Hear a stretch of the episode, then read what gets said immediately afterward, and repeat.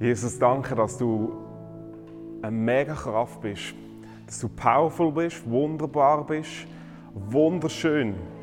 Dass alles, was wir uns ersehnen, wir eigentlich in dir erfassen können. Und ich bete darum, dass du in mein Leben nie redest. Jesus, es ist Anfang von dem Jahr und ich glaube, wir leben von jedem Wort von dir, nicht von unseren Vorsätzen, nicht von dem, wo, wir uns erhoffen und erwünschen, sondern ich glaube, zuerst sehnen wir uns nach dir. Und so bete ich, dass du redest und dass du uns überwältigst. Amen. Dürfen gerne Platz nehmen.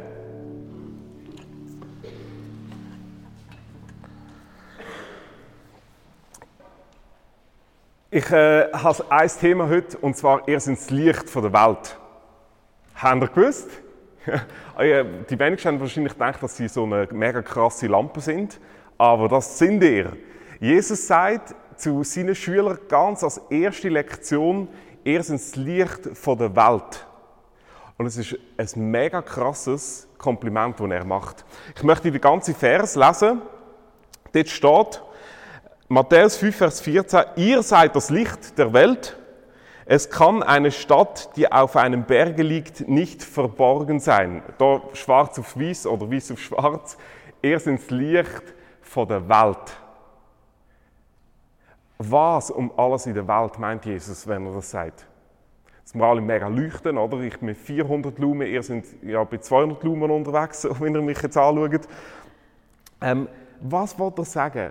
Die Juden die haben davon geredet, dass Jerusalem ein Licht für die Welt ist und dass ein Rabbi, ein Lehrer, ein Licht für die Welt ist. Und jetzt, interessanterweise, Jesus zitiert fast die Überlieferung, sagt aber nicht ein Licht, sondern das Licht. Es gibt nur einen kleinen Unterschied. Ihr seid das Licht von dieser Welt. wenn ich über Kirche nachdenke oder über ja, äh, christliche Glauben, dann ist so immer die Frage, ja, glaubst du an Gott oder glaubst du nicht an Gott? Und wie fest glaubst du an Gott? Also lesest mega die Bibel, gehst mega in die Kirche, ähm, betest mega viel. So, das ist so der Gradmesser, oder, wo ich als Pfarrer so meistens an, an, an die Leute ansetze. So, ja, wie geht es in der stillen Zeit oder so, wie, wie lebst du und so und ist alles in Ordnung. Interessant aber eigentlich ist, und das ist meine Zusammenfassung von dem Vers, die Frage ist eigentlich nicht, wie fest dass du glaubst, sondern krass ist, wie fest Gott an dich glaubt.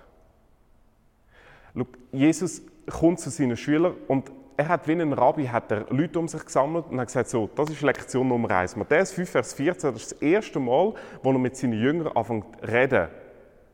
Er lehrt sie interessanterweise nicht, wie sie sollen beten Er lehrt sie interessanterweise nicht, wie sie sollen Bibel lesen. Er lehrt sie nicht, wie sie sollen zuerst mal ihr Leben in Ordnung bringen sondern er sagt einmal, er ist das Licht von dieser Welt.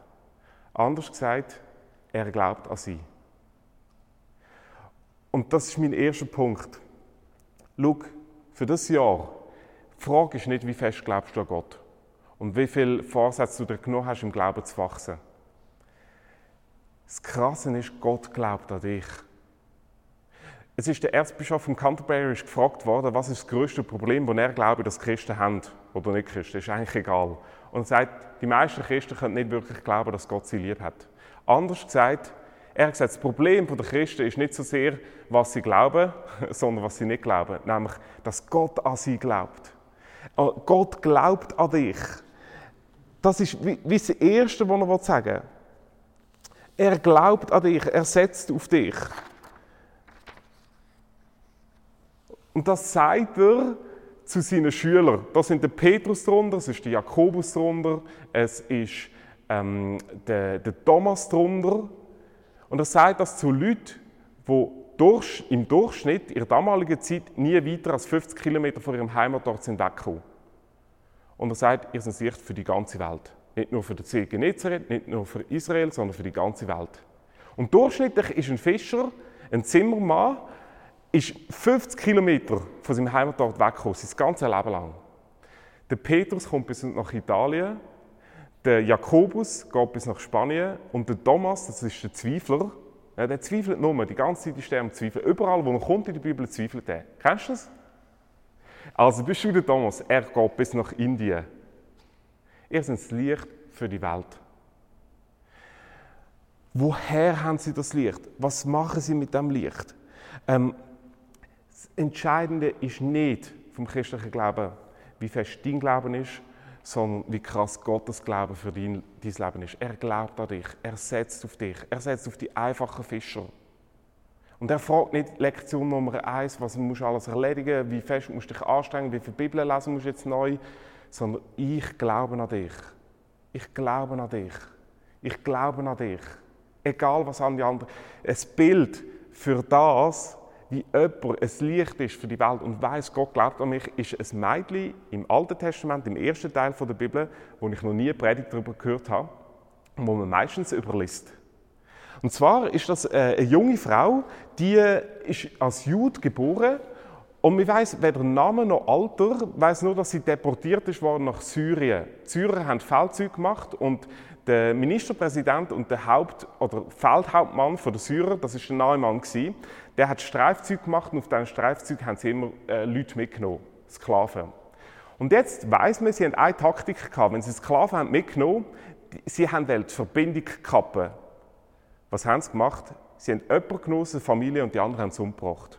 Und in der Regel haben sie vor den Augen von den Personen, die sie mitgenommen haben, haben sie alle ihre Väter, Mütter, Kinder, Verwandte, Brüder und Schwestern umgebracht. Das Mädchen ist ganz allein nach Syrien, in Damaskus gekommen und lebt dort als Jüdin. Es passiert etwas Krasses. Sie lebt bei dem Neumann daheim, der, der für die Feldzüge verantwortlich ist. Und plötzlich kommt sie mit über, der Neumann hat Krebs. Ähm, das war sozialer Tod in ihrer damaligen Zeit. Du bist ausgeschlossen worden. Und er hat gedacht, die höchste Stelle kann am König. Was hättest du an der, der Stelle von dem Mädchen gemacht? Weißt, ich könnte mir denken, das Mädchen, wenn ich das gewesen wäre, dann dachte ich, yes, endlich, ich freue mich auf dem Grab vom Neumann umzukommen und sage, Gott hat es dir vergolden, was du mir angetan hast, was du meinen Eltern angetan hast, meinen Geschwistern angetan hast. Ich könnte mir gut denken, sie hätte Rachegedanken gehabt. Und das als Vergeltung von Gott gesehen, dass Neumann jetzt Krebs, äh, Krebs, also das Pendant zu Aussatz dazu mal ist wie heute Krebs. Ja, das war die gleiche Situation. Gewesen. Ich hätte können, ich an ihrer Stelle gesagt, jetzt zeigt es ihm Gott endlich. Und dann kommt für mich die Stelle, wo ich sehe, das, das eine Person, die das Licht war. Sie geht zu ihrer Herrin, die Frau vom Neumann, und sagt, ach, dass mein Herr, der Neumann, doch bei dem Propheten in Samaria wäre, der könnte ihn von seinem Aussatz befreien. Sie ist in einem fremden Land, hat den Bezug zu ihrer Verwandtschaft verloren. Und was sagt sie? Ich wünsche dem Neumann alles Gute. Das ist für mich eine Person, die das Licht war. Ich weiß nicht. Schau, ähm, wir, wir, fangen an in diesem Jahr. Und ganz ehrlich, ich weiß nicht, durch welche Werkstatt du in diesem Jahr musst gehen Ich weiß nicht, was noch wird kommen. Meine Frage an mich selber ist, werde ich dann können sagen, ich bin das Licht für die Welt? Deine Situationen, die kannst du oftmals nicht beeinflussen, aber du kannst sie beleuchten. Und Jesus sagt, du bist ein Licht an deinem Arbeitsplatz. Du bist ein Licht äh, in deiner Familie, ja, also Ehe, oder? Du bist ein Licht in deinem Job. Du bist ein Licht in der Schule. Du bist ein Licht gegenüber deinem Chef. Du bist ein Licht, wenn du nach Australien gehst. Du bist ein Licht, wo, wo immer du hingehst. Ich glaube an dich. Das ist die Aussage, die Jesus macht. Es hat ein Licht. Die Situation in deinem Leben kannst du nicht immer verändern, aber du kannst sie beleuchten. Was ist das Problem? Ähm, ja, oftmals hast du nicht das Gefühl, dass du mega leuchtest. Ich stehe nicht auf und habe das Gefühl, wow, meine Güte, heute leuchte ich wieder mal. Warum? Wir sind, das, das, das, das Ironische, wir sind oftmals, wenn wir uns so näher sind, die Schattenseite von unserem Leben. Wir sehen nicht unser Licht, sondern unsere Schatten. Und äh, ich möchte euch mitnehmen auf eine kurze Reise durch die ganze Bibel durch, weil es gibt eigentlich eine unglaubliche Theologie vom Licht in der Bibel. Ich möchte das kurz mit euch anschauen. Das Licht, das spielt eine mega wichtige Rolle in der ganzen Bibel, besonders im Leben von Jesus. Und das Erste, was er sagt, ist, ihr seid das Licht von dieser Welt. Warum? Er weiß, in uns allen hockt etwas Dunkles. Und das ist das, was wir sehen. Und wir, wir spüren das alle. Naturwissenschaftler haben sich nämlich vorgestellt, was wäre, wenn man am 1. Januar würde das Licht von der Sonne ausmachen Alle anderen Naturkräfte, physikalische Kräfte würden bestehen bleiben, einfach das Licht wäre weg. Was würde passieren? Sie haben gesagt, am Ende des Tages, am 1. Januar, am Abend, wäre es 0 Grad auf der ganzen Erde. Am Ende des Jahres ist die Erde bei minus 100 Grad eingefroren und irgendwann ist sie beim absoluten Nullpunkt. Im ersten Moment, wo die Sonne aufhört zu scheinen, hört die Photosynthese auf. Also die Umwandlung von CO2 in O2. Sie sagen, gut, wir könnten mit technischen Hilfsmitteln noch irgendwie überleben, aber es könnte nur eine Minderheit, die meisten würden sterben. Aber Fakt ist, wenn kein Licht mehr da ist, ist der Tod. Und es ist etwas Dunkles. Und das ist in unserem allen Leben. Wir haben nicht so mega das Gefühl, ich bin eine krasse Lampe heute. Sondern wir spüren das Dunkle. Jemand, der das mega gespürt hat, das war Madonna. Sie war jetzt nicht selber bekannte Christin, aber sie war eine Person, die ich meine, das war mega Licht. Ja.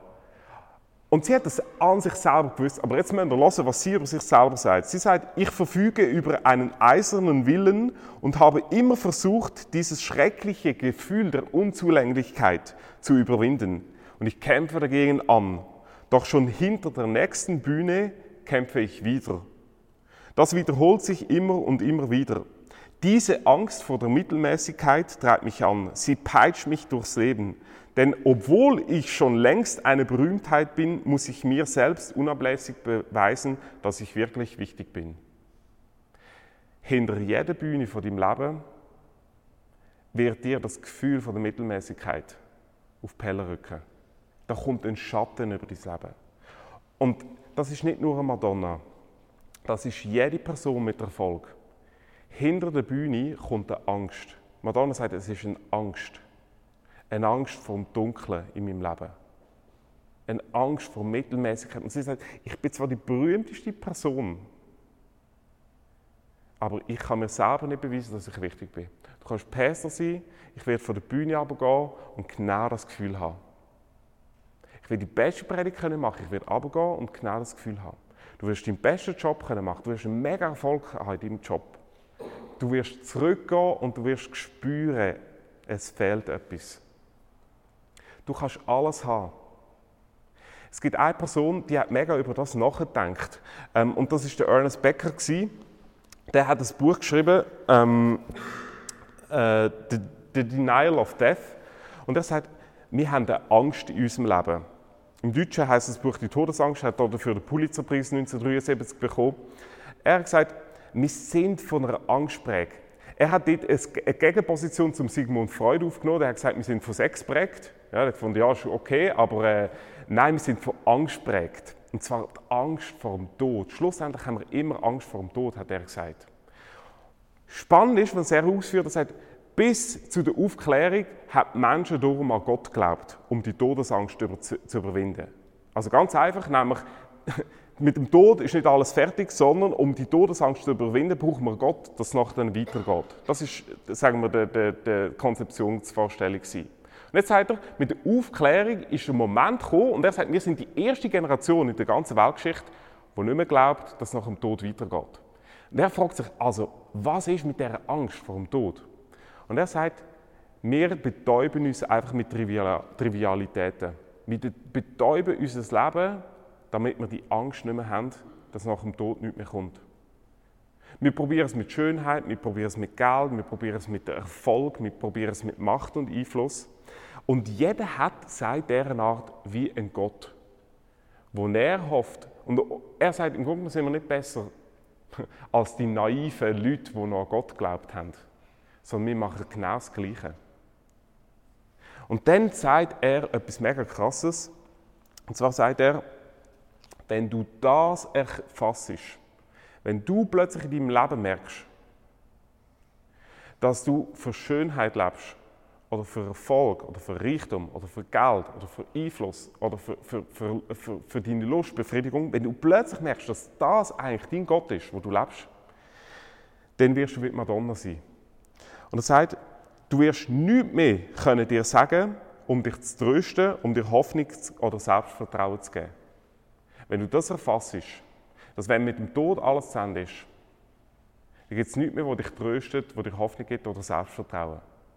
Es ist wie Madonna, die sagt, die, die, die Unzulänglichkeit die spüre ich.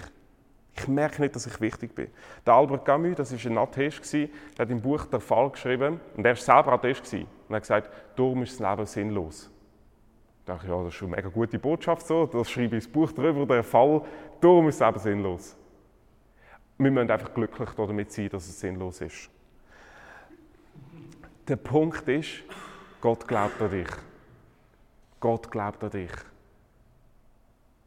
Und er sieht in dir, dass du das Potenzial für ein mega Licht hast. Aber das Licht ist eigentlich nicht in dir. Und jetzt möchte ich euch mitnehmen auf eine kleine Reise durch die ganze Bibel. Ähm, das ist meine Bibel, die ich mitgebracht habe. Die sieht so aus. Ähm, Bibel.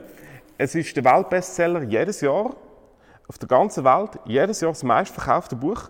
Ähm, wenn du es noch nicht gelesen hast, dann finde ich zumindest mal ein bisschen reinblättern könntest. Es, es, jedes Jahr. Ja, genau. Ähm, du hast einen ersten Teil von der Bibel, das ist äh, das Alte Testament. Das sind 39 Bücher. Zwar sind die über einen Zeitraum von 1000 Jahren geschrieben worden. 39 einzelne Bücher. Das sind nicht so lange Bücher weil man dort zumal auf Pergamentrollen geschrieben hat. Da ist man im Umfang beschränkt gewesen, hat man nicht so lange können schreiben. Darum passt das heute hier in eine super, äh, so, so eine super billig, äh, super dünne Version. Genau, das Spielen. Aber eigentlich sind das Buchrollen die hat man gesammelt. Das Alte Testament über 1000 Jahre geschrieben worden, 39 Bücher. Das Neue Testament das ist so äh, im ersten Jahrhundert nach Christus geschrieben worden. Das sind 27 Bücher, exakt 66 Bücher. Ähm, die Frage ist immer wieder, ja, wie hat man das gewusst, was, welche Bücher, welche Schriftrollen zu der Bibel gehören? Ähm, da haben sich die ersten Kirchenväter mega Gedanken darüber gemacht, ja, welche Bücher, welche Schriftrollen sollen wir denn als, als zu der Bibel nehmen? Und das Interessante ist, sie haben dann Folgendes gesagt. Sie haben gesagt, nicht Kille wählt Bücher von der Bibel aus, sondern Bücher von der Bibel erweisen sich selber als die Bücher, die in die Bibel gehören. Das, sie, das ist ihnen mega wichtig. Sie haben gesagt, nicht Menschen haben ausgelesen, welche 66 Bücher da reinkommen, sondern die Bücher selber haben wie bestätigt, sie gehören dazu.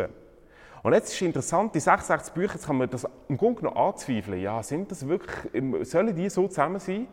Aber wenn man die 66 Bücher mal zusammennimmt, dann sieht man einen krassen gelben Faden in diesem Buch. Wo, wo, wo durch die ganze, und ein so gelber Faden, das Licht. Die Bibel fängt an mit der Schöpfungsgeschichte.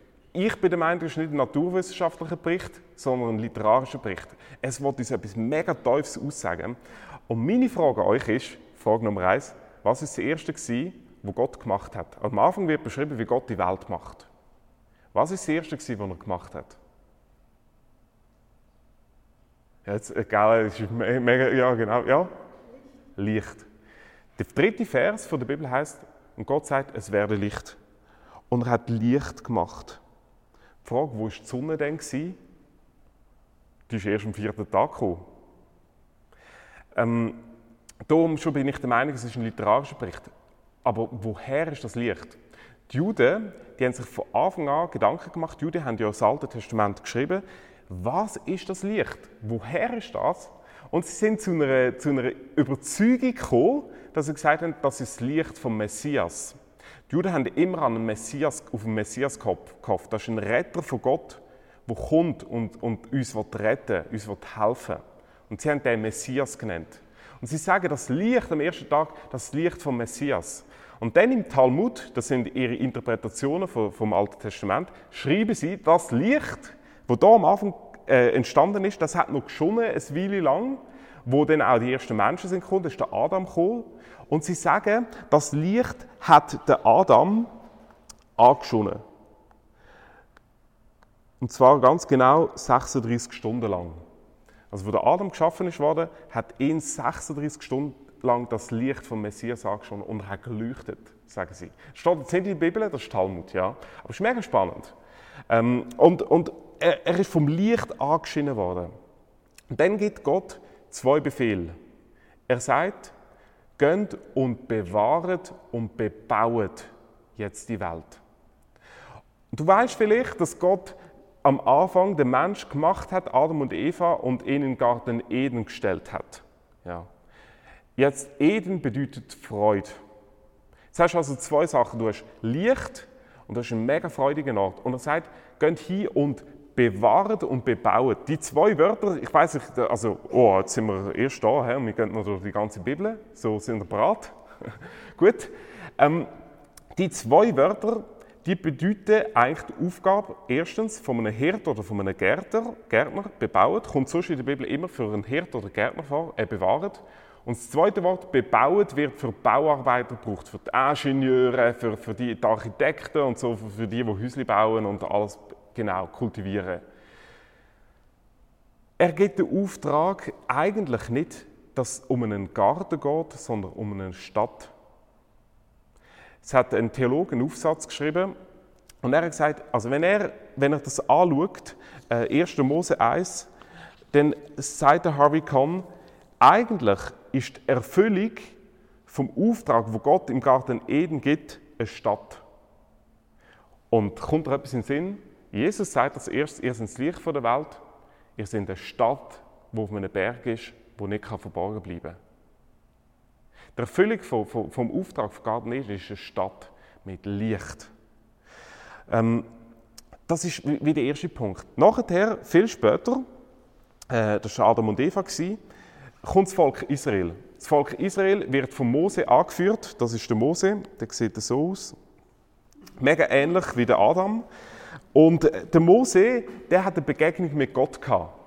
Und ist auf einen, wo angegangen? Auf einen Berg. Und dort heisst, hat ihn das Licht von Gott angeleuchtet, sodass, als er abgekommen ist und vor das Volk ist predigen, hat er geleuchtet. Und sie haben gesagt, hey, du leuchtest meine Güte so gut, deine Worte musst du gar nicht mehr reden. Er hat immer nach dem Predigen gesagt, er muss eine Decke auf, weil er so geleuchtet hat. Weil das Licht von Gott hat ihn angeschonnen und er geleuchtet. Und es ist das Licht vom Messias gewesen, sagen sie. Und dann hat der Mose einen Tempel gebaut. Gott hat ihm einen Auftrag gegeben und gesagt, hey Mose, bau einen Tempel. Ähm, und dann hat Gott Mose gesagt, und mit in den Tempel ein musst du einen Leuchter stellen. Ein Licht. Sie haben gesagt, das ist das Licht, wo die Welt rausgehen soll. Und immer nach dem Gottesdienst, am Sabbat, sind Priester vor dem Tempel gestanden und haben das ganze Volk angeschaut und haben sie in Segen gesprochen zum Volk. Sie haben, sie haben ihnen etwas gewünscht von Gott her. Das steht so im 4. Mose 6. Sie haben immer gesagt, jeden Sabbat, der Herr lasse sein Angesicht auf dich leuchten. Und sie haben, sie haben das Licht aus dem Tempel angeschaut, vom, vom Leuchter, der drinnen gestanden ist. Und jede Woche ist ihnen gesagt worden, ihr seid eigentlich das Licht von dieser Welt. Das Licht scheint euch an. Und jetzt gibt es etwas Cooles, ich muss das einfach bringen, es hat, das passt zwar wirklich nicht so der ganze der Ablauf hier, aber etwas, wo, wo, wo ganz, ganz eindrücklich ist. Die Juden haben ihren Tempel gehabt. Aber sie haben etwas gemacht, was sonst in der antiken Welt nie gemacht haben. Und zwar immer, wenn man einen Tempel gebaut hat, in Ägypten oder in Babylon, das war eigentlich so der, der alte Orient, da hat man immer darauf geachtet, dass der Tempel gegen Osten gebaut war. Wieso? Du bist am Morgen zum Gottesdienst gegangen, du bist am Morgen zum Tempel gegangen und dann hast du die Sonne gesehen aufgehen und die Sonne hat dich angeleuchtet. Und jetzt ist interessant, archäologisch einzigartig, es ist ein Unikum und ein Novum gewesen, dass die Israeliten alles umgekehrt haben. Es war der einzige Tempel aus der Antike, der umgekehrt gebaut wurde. Wieso? Dass wenn du am Morgen zum Tempel gegangen bist, dann hast du die Sonne im Rücken gehabt. Und du hast das Licht aus dem Tempel gesehen, das dich anscheint. Sie haben gesagt, es ist nicht etwas Irdisches, das dir Kraft gibt, sondern es ist Gott, der dir Kraft gibt. Er leuchtet dich an. Das ist, das ist der Ausdruck. Gewesen. Und jetzt haben sie jedes Jahr haben sie noch ein Fest gemacht in, in diesem Tempel. Und zwar war das Laubhüttenfest. Das Laubhüttenfest war die Erinnerung an die Zeit mit dem Mose, ähm, wo sie da hatten, wo, wo immer sein Antlitz geleuchtet hat. Und an dem Laubhüttenfest haben sie acht Tage lang gefeiert. Und das Fest hat man eigentlich Feuerfest genannt. Das Feuerfest. Wir mussten acht Tage lang Feueropfer darbringen. Und das heißt, wenn du zu spät bist gekommen und in Galiläa bist, so wie ein Fischer, wie der Petrus, also 50 Kilometer von Jerusalem ungefähr weg, dass du wenn du spät bist, von weitem, schon aus Galiläa, hast du die Stadt Jerusalem gesehen leuchten. Weil jeden Tag sind dort Feueropfer dargebracht worden. Nicht sagt Jesus, ihr seid das Licht der Welt. Eine Stadt oben auf dem Berg kann nicht verborgen sein. Anders gesagt, sagt Jesus zu ihnen, hey, ihr seid wieder Adam, wo angeleuchtet werdet. Und das reflektieren. Ihr seid wieder Mose, wo angeleuchtet wird. Ihr seid wieder die Stadt Jerusalem, wo angeleuchtet wird. Ihr seid das. Ihr seid das Fleisch und Blut. Und geht hier und, strahlt das Licht weiter. Die Bibel hört nochmal auf mit dem Licht. Das letzte Kapitel der Bibel beschreibt wieder eine Stadt. Es ist eigentlich der Beschreib der, von der Ewigkeit. Und das Interessante ist, da wird die Stadt als Würfel dargestellt. Das ist wieder eine symbolische Sprache. Warum als Würfel? Der Tempel hat einen innersten Raum gehabt, da. Und der innerste Raum ist wie ein Würfel gewesen, hat gleich Länge, Breite und Höhe gehabt. Und jetzt sagt Gott, schau, ich mache mal eine Stadt. Die wird wie ein Würfel unglaublich groß sein. Und in diesem Würfel gibt es ein Licht. Aber das ist nicht Sonne. Ich möchte euch jetzt den Vers lesen. Da steht Offenbarung 21, und die Stadt bedarf keiner Sonne, denn die Herrlichkeit Gottes erleuchtet sie. Und ihre Leuchte ist das Lamm, ist Jesus. Das Lamm, das, steht, das kann jetzt nicht erklären, das ist Jesus. Die Leuchte ist Jesus. Was Jesus sagt zu, zu seinen Jüngern ist, schaut mich an und ich komme das Licht über, das ihr werdet können reflektieren und ein Licht, das euch von der Mittelmäßigkeit wegholt. Weil der Essenz von deinem Leben ist nicht, was du machst, wer du bist, wie schön du bist, wie viel Geld du hast, wie viel Einfluss du hast. Der Essenz von deinem Leben ist, schau Jesus an. Schau Jesus an. Er ist das Licht und, und das wird anfangen reflektieren. Was Jesus eigentlich sagt, du bist das Licht der Welt und du bist auch das Licht der Welt, ist eigentlich nicht, das Licht ist in euch, sondern ihr reflektiert das Licht. Weil Jesus sagt in Johannes 8, Vers 12, ich bin das Licht der Welt. Und was er über sich sagt, sagt er auch zu uns. Ein mega Kompliment. Aber wir sind nur reflektiertes Licht. Und das möchte ich anschauen ähm, mit ein paar Gedanken zum Schluss, was es denn bedeutet, dass wir ein reflektiertes Licht sind. Äh, du kannst das eigentlich auch naturwissenschaftlich betrachten. Es gibt ähm, sogenannte Albedo-Maß. Das Albedo-Maß ist das Maß, wie Himmelskörper das Licht von Sonne reflektieren. Also zum Beispiel der Mond hat ein Albedo von 0,07. Das heißt, 7% von der Sonne wird auf der Oberfläche vom Mond reflektiert. Zum Glück nicht mehr, oder? sonst würde es immer mega blenden in der Nacht. Ist schon so genug hell.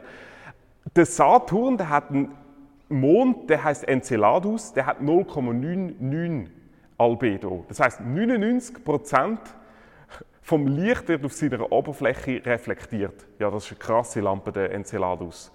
Und jetzt sagt der Paulus, und er, er nimmt den Gedanken von Jesus auf, Philipper 2, Vers 15, ihr leuchtet wie Himmelslichter in der Welt. Der Paulus erklärt da, was Jesus ganz am Anfang sagt. Ihr leuchtet als Himmelslichter. Du leuchtest. Gott möchte, dass, dass du leuchtest. Die Frage ist nur, ja, wie, wie leuchtest du denn? Wie kannst du leuchten? Ich möchte dir etwas äh, an die Hand geben für das Jahr. Die Juden haben beim Laubhüttenfest, dort, wo sie das Feuerfest gemacht haben, jeden Tag müssen Feueropfer darbringen. Feuer steht in der Bibel immer wieder für Gebet. Oder sind Feueropfer dargebracht, sind Feuergebet gewesen. Gebet sind wie Feuer. Es ist wie Licht. Weißt du, was ich glaube, was das Mädchen in Syrien gemacht hat? Sie hat für den Naaman gebetet. Ich glaube nicht, dass sie sonst hätte können, das sagen, dass sie sagt, wüsste doch der Naaman von dem Propheten in Israel, dann könnte er vielleicht gesund werden. Ich glaube, ihr Licht war vorbereitet im Gebet. Mich hat Gott mega überrascht, diese Woche zweimal. Und das erste Mal war, ich habe mich mega genervt über den Trump. Da nervt man sich einmal so, oder? Und dann nach den, ich, also genau, ich habe eigentlich nur gedacht. Ähm, und dann kommt plötzlich die Frage von Gott, Matthias, wann hast du das letzte Mal für den Trump gebetet? Ich sagte, ja, noch nie. Weißt, ich merke, ich kann, über, ich kann über alles schimpfen, ich kann über alles schlecht reden. Ein Licht kannst du sein, indem du bettest. Indem du für, für ihn bettest. Schau, das ist, ich weiß nicht, ob er sich mega krass verändern wird, aber ich weiß, es verändert in mir etwas. Der Jim Collins ist einer der, der grössten Berater in den USA, hat das Buch geschrieben, Die sieben Wege zur Effektivität. Ein Bestseller gelandet.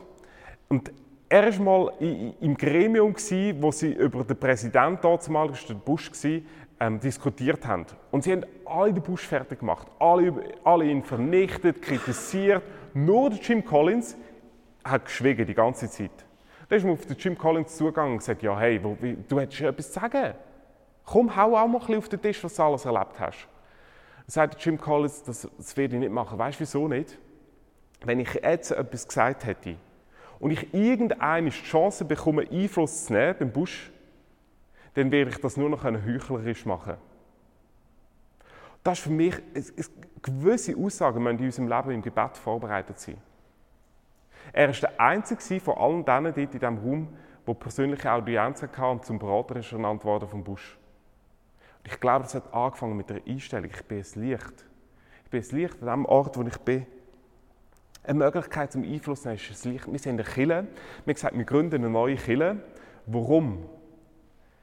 Eigentlich, und ich kann es nur Englisch sagen, wir sind nicht da, oder we don't build a church, we bless a city. Das ist unser Auftrag. Wir bauen nicht eine Kirche, wir blessen eine Stadt. Wir sind da zum, zum, zum, zum Beten. Die Jeremia der sagt es mal so: Suchet der Stadt Bestes und betet für sie zum Herrn. Es sagt er, das Gebet ist das, wo du ein Licht bist. Mit dem Gebet löst du etwas aus. Ich möchte aufhören mit einem Gedanken, ähm, wir alle fühlen uns nicht wirklich so mega leuchtig. Warum? Weil wir unsere Ecken und Kanten kennen. Einen Vers, das ist mein Lieblingsvers jetzt für das Jahr bislang. Da steht, je mehr Ecken und Kanten ein Diamant hat, umso mehr funkelt und strahlt der Stein. Das ist, also, das ist der beste Bibelvers. Ah, äh, also schon nicht, das ist Precious Evangelium Kapitel 1, Vers 1. Je mehr Ecken und Kanten ein Stein hat, umso schöner funkelt er. Ich weiß, das kannst du als Ausrede nehmen oder, für deine Ecken und Kanten. Ich glaube nicht, das ist der Sinn. Weil die Ecken und Kanten per se machen einen Diamant nicht wunderbar, sondern es ist der Schliff. Es ist der Schliff vom Juwelier. Je mehr Ecken und Kanten du hast, wo Gott aber schleifen in deinem Leben, umso heller wirst du funkeln. Umso heller wirst du leuchten. Ich weiß nicht, durch welche Werkstatt du in deinem Leben jetzt in diesem Jahr wirst gehen. Ich weiß einfach Folgendes. Die Hauptfrage ist nicht, wie viele Vorsätze du dir genommen hast, sondern die Hauptfrage ist, wie viele Vorsätze sich Gott für dein Leben genommen hat in diesem Jahr. Weißt du, das finde ich die spannende Frage. Weil, ganz ehrlich, meine Vorsätze, letzte habe ich so, so richtig verhauen. Ich habe mir einfach viel zu viel vorgenommen. Das muss ich eigentlich gestehen. Ich habe, so, ich habe erst vor drei Jahren mit Jahresvorsätzen angefangen. Ich finde, das ist eine mega gute Sache. So ich als Willensmensch kann das gut durchziehen. Habe ich angefangen, erstes Jahr mega super bestanden. Zweites Jahr mega positiv bestanden. Gesagt, jetzt überlade ich das Futter. Da habe ich mega viele Jahresvorsätze aufgenommen. Jetzt bin ich eher deprimiert. Die Frage ist nämlich nicht, welche Vorsätze du dir für das Jahr genommen hast, sondern welche Vorsätze hat dich Gott in deinem Leben? Und ich weiß, er wird dich in Werkstätten einbringen. Und das ist mega mühsam. Aber ich weiß, du wirst durch gewisse Werkstätten durchgehen. Und die Frage ist, gehst du mit der Überzeugung, du wirst ein Licht? Oder gehst du mit der Überzeugung, du wirst bitter? Du hast nur die zwei Optionen. Entweder wirst du bitter oder besser. Und er schleift dich, er will dich schleifen. Er bringt dich die Werkstatt durch. Er bringt dich durch die Werkstatt vom Leid durch. Er bringt dich vielleicht durch die Werkstatt von der Demütigung durch. Es wird dich durch die Werkstatt vom Zerbruch durchgehen. Weißt, du hast nicht nur einen schönen Wettergott, sondern du hast einen Werkstattgott. Einer, der an dir schafft, der dir schläft. Und das war die zweite besondere Erfahrung in dieser Woche. Jetzt bin ich angefragt worden äh, über meine Frau. Mathis, jemand braucht mega viele Bücher, weil sie Weiterbildung macht. Und, und sie glaubt, du hast mega viele von diesen Büchern. Ja gut, also welche Bücher denn? In der Hoffnung, dass ich kein Buch von denen habe. Zirkel liest mir die Listen ab, eine mega lange Liste. Ich, das Buch habe ich, das Buch habe ich, das Buch habe ich, äh, das habe ich noch nicht gelesen, das Buch habe ich. Okay, es sind fünf Bücher, die ich hatte. Ich dachte, Scheiße, wieso? Ich, darf eigentlich alles haben von meinem Leben, wirklich. Ich würde sagen, ich bin mehr oder weniger mega großzügig. Es gibt nur zwei Sachen. Das sind meine, Bü äh, meine Frau, erstens, und zweitens meine Bücher. Ja. Die Reihenfolge ist mega, mega zentral. Das sind meine, das geht nicht. Das geht, nein, das geht einfach nicht, oder? Dort werde ich aggressiv. Vor allem, wenn ich Bücher noch nicht gelesen habe. Weil, dann weiß ich, die, die habe ich unbedingt nächste Woche lesen und ich, ich habe mega rumgemurkst und gesagt, nein, Silke, ich, nein, das habe ich nicht gelesen und das habe ich noch nicht zusammengefasst und so. Und dann werde ich mega kreativ. Ich nicht gewusst, dass ich so kreativ bin, aber mega kreativ geworden, warum ich die Bücher ich nicht auslehnen kann. Und danach dann sagt Silke, Mathis, du bist so eklig. Ich sagte, ja, das darfst du nicht sagen. Wir sind geheiratet und so, du bist Christ und so, geht nicht. Mathis, du bist so ätzend. Also es ist wirklich hässlich geworden. Bin ich ins Büro gegangen, so demütig wie ein kleiner Pudel und habe die Bücher zusammengeholt. Bin ich wieder hochgekommen, es war Abend und habe die einfach auf die Stegen abgelegt. Und dann kommt, kommt Silke raus und sieht Bücher und bin ich da wie ein gewaschener Pudel stehe und sagt, ah, hat Gott zu dir geredet in deinen Katakomben? Und dann habe ich gesagt, nein, aber manchmal hat die Stimme vom Heiligen Geist eine mega krass seine Ähnlichkeit zu der Stimme von meiner Frau. Das war meine Werkstatt. Und ich weiß nicht, ich, ich, ich habe Ecken und Kanten. Und, und Gott schleift die. Du hast Ecken und Kanten und Gott schleift die. Aber ich merke, er liebt es, uns zu schleifen durch andere Diamanten. Ein Diamant schleifst du mit einem Diamant. Weißt du, wie Gott dich schleift? Durch deinen Partner. Weißt du, Gott dich schleift? Du, du, du, du, wir sind zusammen in der Kirche. Weißt du, Gott dich schleift? Durch deine Kleingruppe. Ja, und dann kannst du nicht so sagen, hey, das darfst du nicht machen, so steht in der Bibel oder so, und du bist mega eklig, sagt mir das gar nicht. Das kannst du nur als Ehepartner sagen. Ähm, da schläft dich Gott. Warum? Der Bonhoeffer hat einmal gesagt, das Licht in deinem Nächsten leuchtet manchmal heller als das Licht von Jesus selber. Und darum ist es ein krasses Kompliment. Ihr seid das Licht von dieser Welt. Du bist das Licht von dieser Welt. Du bist das Licht von dieser Welt. Du bist das Licht von dieser Welt. Du bist es. Die Frage ist nicht, was du glaubst, sondern dass Gott an dich glaubt. Hey, lass uns zusammen aufstehen und beten und in eine Zeit gehen, wo, wo ich mir wünsche, dass, dass du dir was wie zusagst. Hey, Gott glaubt an mich. Er glaubt an mich. Er glaub, es ist nicht, nicht so die Frage, er glaubt an mich. Jesus, ich danke dir, dass du an mich glaubst. Ich danke dir. Jesus glaubt an dich. Er glaubt an dich. Es ist so krass. Das ist die erste Lektion Nummer eins, wo er hat seine Schüler gelernt haben, dass sie wissen, Gott glaubt an mich. Und ich, ich, möchte das für die Zeit, wo wir jetzt gehen, mit dem Worship, mit, dem, mit, mit, mit Musik, wo wir singen wollen, dass das in unser Herz rutscht. Wir können das in unserem Kopf mega predigen. Aber der Weg von der linken in die rechte Hirnhälfte ist manchmal so mega, mega weit. Und ich bete darum, Heiliger Geist, dass du den Weg jetzt überbrückst. Und dass es wie tief in unser Herz brennt. Ich bin, ich bin das Licht für die Welt. Ich bin das Licht für die Welt. Amen.